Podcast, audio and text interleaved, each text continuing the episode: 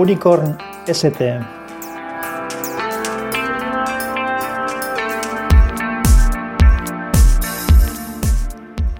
Capítulo 7. Bonus track sobre Pibel.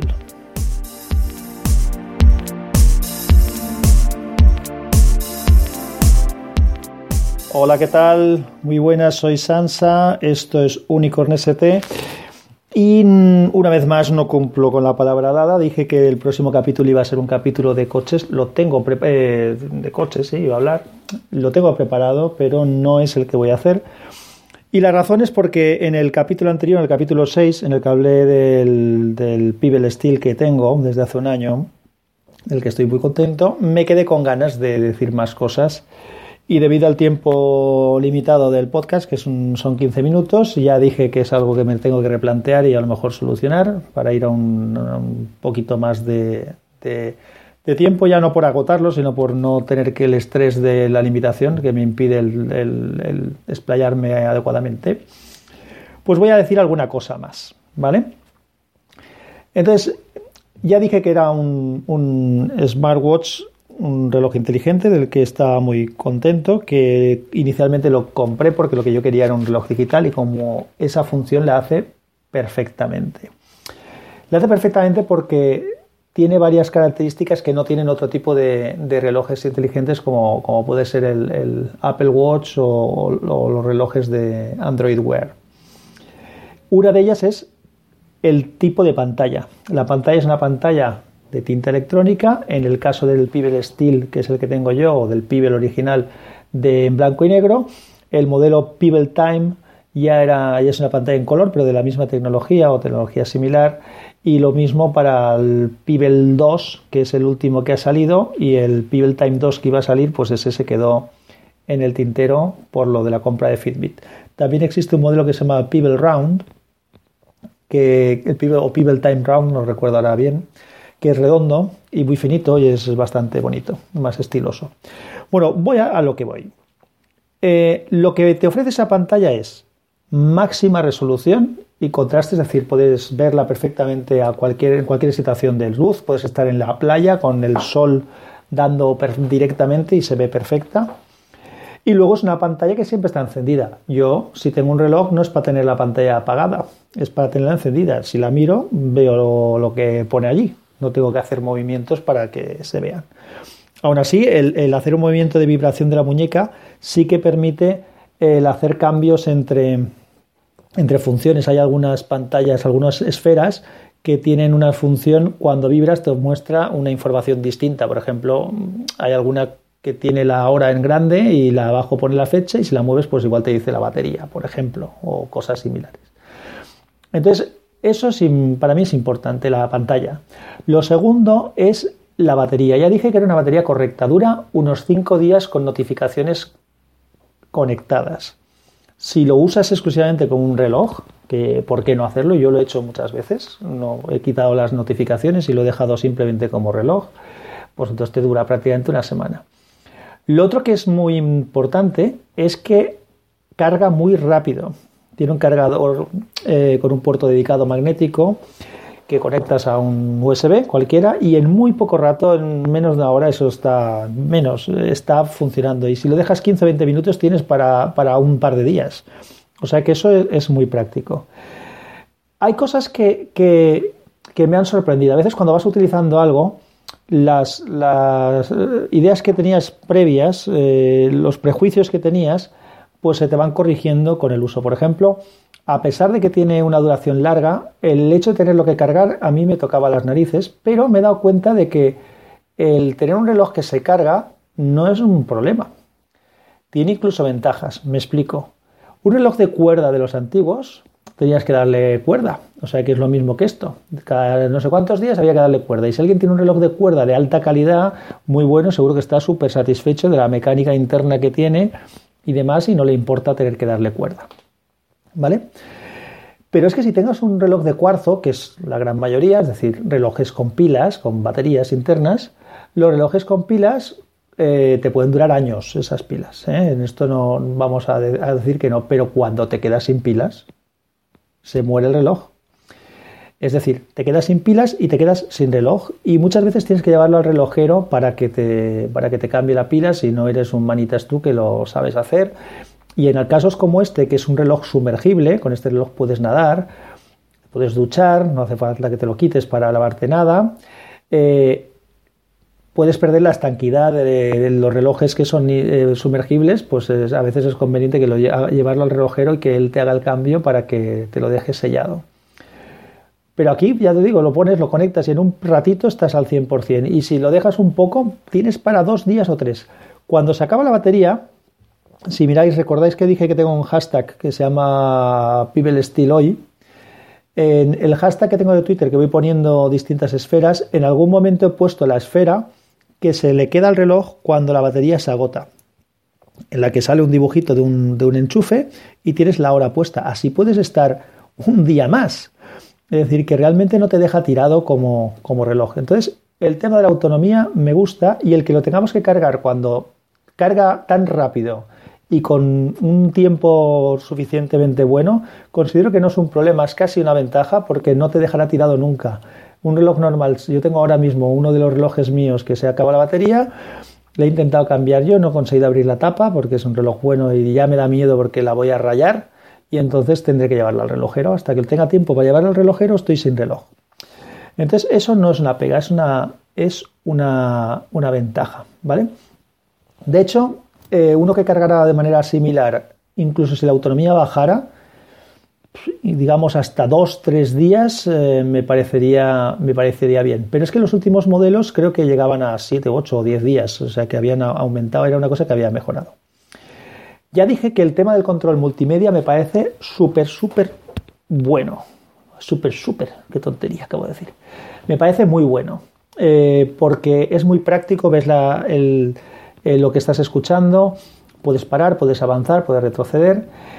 Además, eh, si pones, por ejemplo, hay una aplicación que se llama Music Boss, con la que no solamente puedes controlar eh, la pista y parar y poner en marcha y el volumen, sino que además puedes seleccionar con qué eh, programa del, del, teléfono quieres funcionar. Si quieres trabajar con el Spotify o con el Music o con el Google Music o con, o con el YouTube o con uno de podcast o lo que sea, lo cual también lo hace interesante.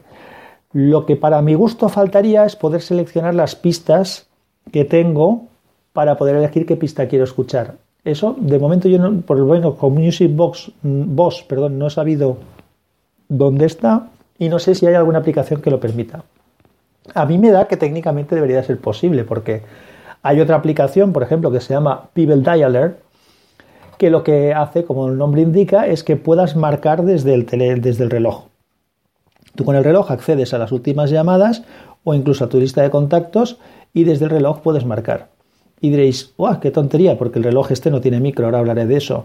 Pero está bien porque si no llevo el, teléfono, lo llevo en el bolso y voy por la calle o, lo tengo en un sitio donde me interesa, pues yo le doy, llamo a quien quiero y con manos libres o con los auriculares que llevo puestos a las orejas, pues puedo empezar a hablar y ya está. Eh, el otro día también me encontré con una situación que es útil. Hablé también de una aplicación que se llama mm, Draw, eh, Drawboard. Esta te permite controlar distintos parámetros del teléfono, del reloj. No, perdón, del teléfono, desde el reloj del teléfono. El wifi, el bluetooth, el sonido, eh, la conectividad de datos, la localización, un montón de historias. Entonces, por ejemplo, el otro día estaba en el dentista, estaba ya sentado en la silla, el reloj, el teléfono me lo había dejado en el bolso y me di cuenta que, no me quería levantar ya porque ya estaba sentado, me habían puesto el babero este que te ponen para hacerte pupa y entonces cogí el reloj, desactivé el sonido y ya está. El otro día en una reunión lo mismo, estaba en una reunión con unos clientes, pues, desde el reloj desactivé el sonido. Mm, de verdad que es, que es un, aparatito práctico.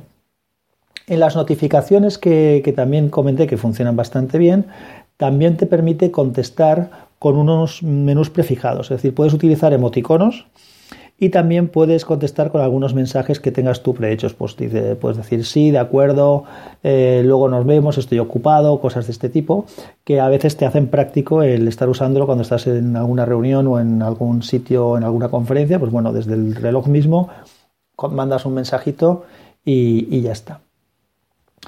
Y para acabar de, decir cosas que, me quedaron ganas de decir, y seguro que me dejaré alguna más, pero bueno, por lo menos así me desquito un poco, comentaba que habían presentado eh, las últimas presentaciones que hizo Pibel y que algunos de los productos no van a salir ya a la luz, había uno de ellos que se llamaba Pibel Core, que era una pequeña cajita, como dije, con, eh, con un sistema operativo Android interno, con posibilidad de meterle una micro, una, creo que es una nano SIM, con GPS integrado, y estaba pensado para, para utilizarlo para hacer deportes sin tener que llevarte el teléfono detrás.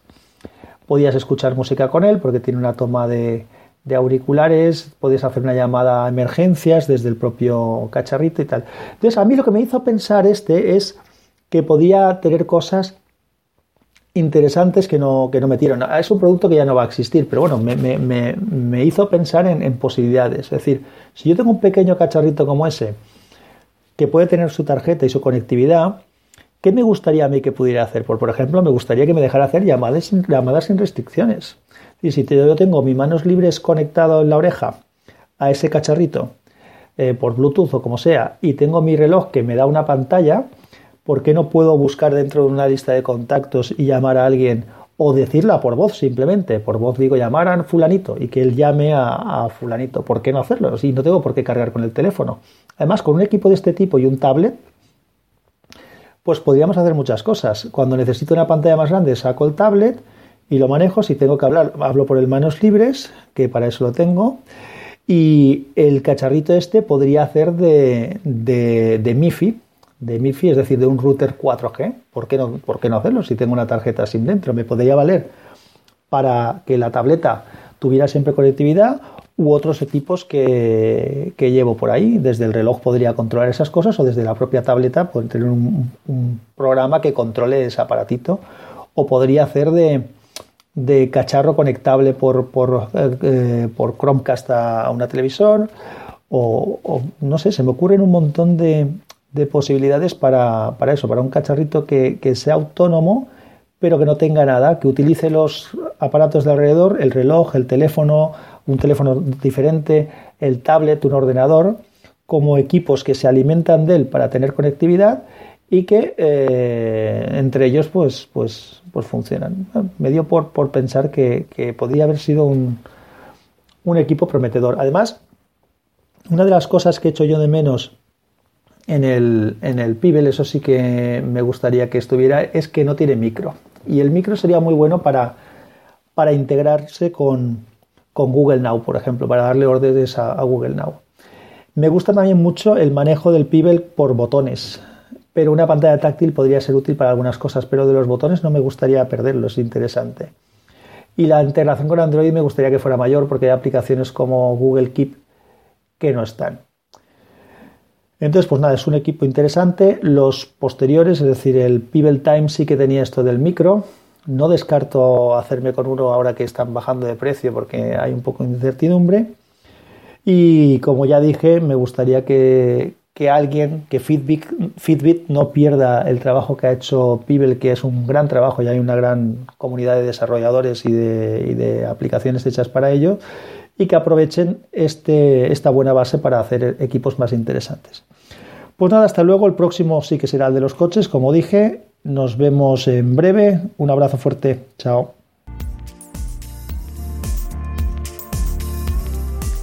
A ver, a ver, sí que soy un despistado de narices. Simplemente recordar que me podéis contactar en arroba sansatweet, en wintablet.info o en unicornst. Nos vemos, ahora sí, chao.